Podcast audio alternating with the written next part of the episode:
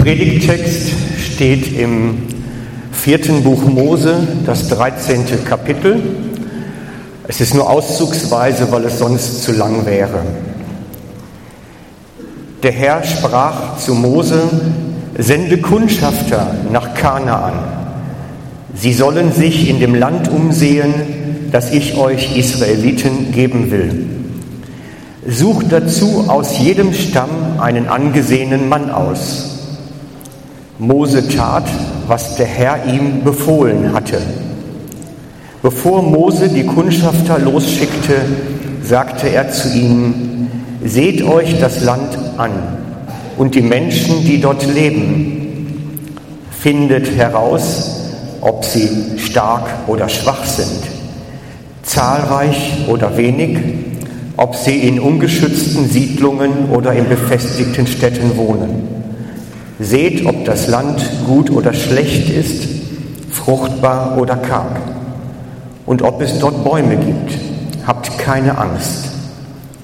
Die Männer brachen auf, erkundeten das Land Kanaan 40 Tage lang, erkundeten die zwölf Männer das Land. Dann kehrten sie zurück. Sie sagten zu Mose, wir sind in dem Land gewesen, in das du uns geschickt hast. Du hattest recht, dort fließen Milch und Honig. Sieh dir nur diese Früchte an. Allerdings leben mächtige Völker dort und ihre Städte sind gewaltige Festungen. Da machten die Israeliten Mose wieder Vorwürfe. Kaleb versuchte sie zu beruhigen und rief, wir sind stark genug, das Land zu erobern. Wir müssen nur losziehen und es in Besitz nehmen. Aber die anderen Kundschafter widersprachen. Gegen diese Völker können wir auf keinen Fall antreten. Sie sind viel stärker als wir. Wir sehen im Text, dass nachher das Volk aufschreit und murrt gegen Mose. Zwölf Kundschafter sind ausgezogen, um das einzunehmende Land zu besichtigen. Alle bestätigen, wie wunderschön und reich dieses Land ist. Aber dann taucht die Frage auf, können wir es erobern? Und die Angst vor dem übermächtigen Feind ist riesengroß.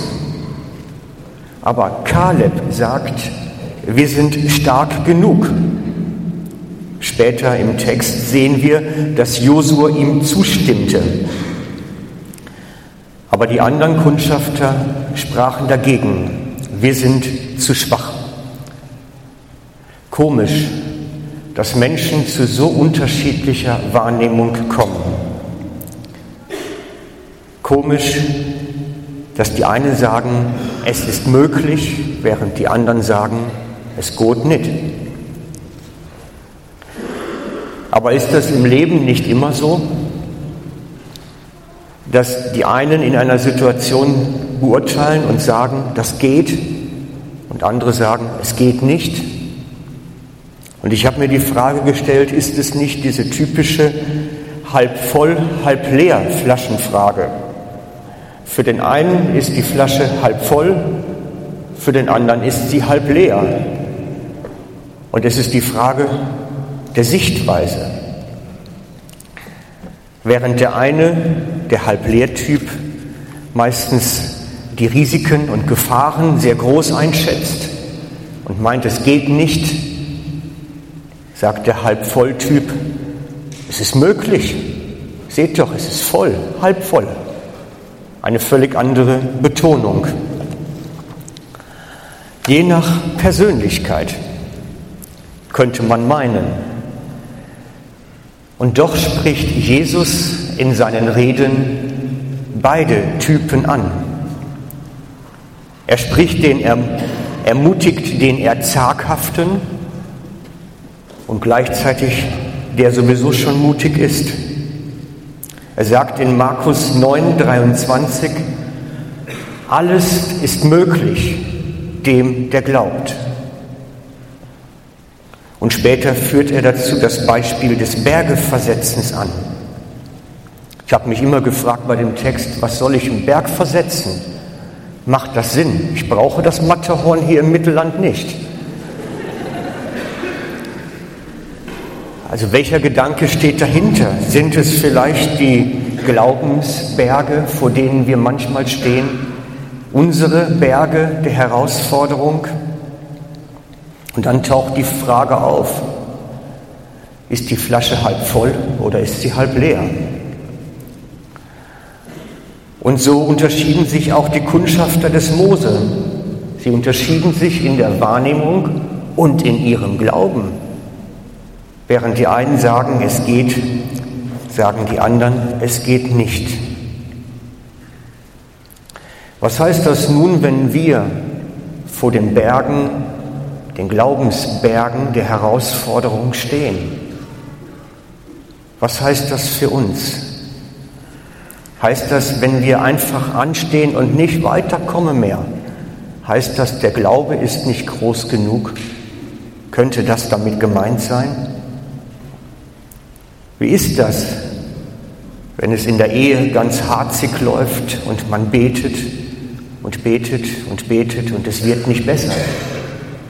Ist dann der Glaube zu klein? Wenn man in der Krankheitssituation betet und betet und vertraut und es wird eigentlich immer nur schlechter, war dann der Glaube zu klein? Wenn Gott einfach nicht auf das Gebet reagieren will, hängt das von unserem Glaube ab, von der Größe. Jesus beantwortet die Frage in Matthäus 17, 20.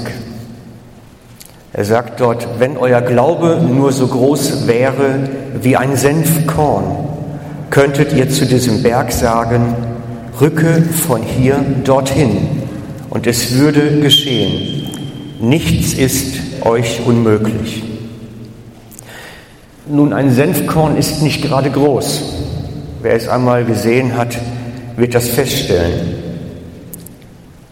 Und Jesus sagt eigentlich damit, es ist doch egal, wie groß das Korn ist. Wichtig ist doch, dass es da ist. Dass da Korn ist, ist doch wichtig. Auch das Kleine kann große Auswirkungen haben. Auch kleiner Glaube kann Berge versetzen, ist seine Rede. Nein, nicht auf die Größe des Glaubens kommt es an, sondern auf den Glauben an einen großen Gott. Darum geht es doch. Nicht die Größe meines Glaubens, der kann so groß sein wie ein Senfkorn. Aber der Glaube des Senfkorns als einen großen Gott macht den Unterschied. Mir ist da eine Geschichte in den Sinn gekommen, die ich in meinen Kindheitstagen gesehen habe. Und ich habe dann heute Morgen noch in meinem Comic-Schrank durchgesucht und die Szene gesucht. Darf ich die einmal bekommen? Ihr kennt die Hefte vielleicht alle. Ist aus dem Asterix-Heft Asterix und Cleopatra. Und da war diese wunderbare Geschichte drin wo nur ein kleiner Tropfen Zaubertrank plötzlich ungeheure Wirkung entfaltet. Ein Tropfen reicht aus. Und wenn man die Hefte kennt, weiß man, es ist völlig egal, ob man den ganzen Kessel austrinkt oder nur einen Tropfen bekommt. Das reicht für ungeheure Bewegung. Der Unterschied bei Kaleb und den anderen Kundschaftern war, Kaleb glaubte an einen großen Gott, an einen Gott der Verheißung, an einen Gott, der es möglich machen konnte. Für ihn war Gott wirklich der Allmächtige, nicht nur der Mächtige, sondern der Allmächtige. Es ist möglich. Wenn Gott es verheißen hat, ist es möglich. Und darin unterschied er sich von den anderen Kundschaftern. Wenn wir nun manchmal vor den Hügeln oder vor dem Gebirge unserer Probleme und Herausforderungen stehen, dann möchte ich euch mit Kaleb ermutigen und euch sagen, Gott ist der Allmächtige. Mit ihm wird es möglich sein, in seiner Kraft. Amen.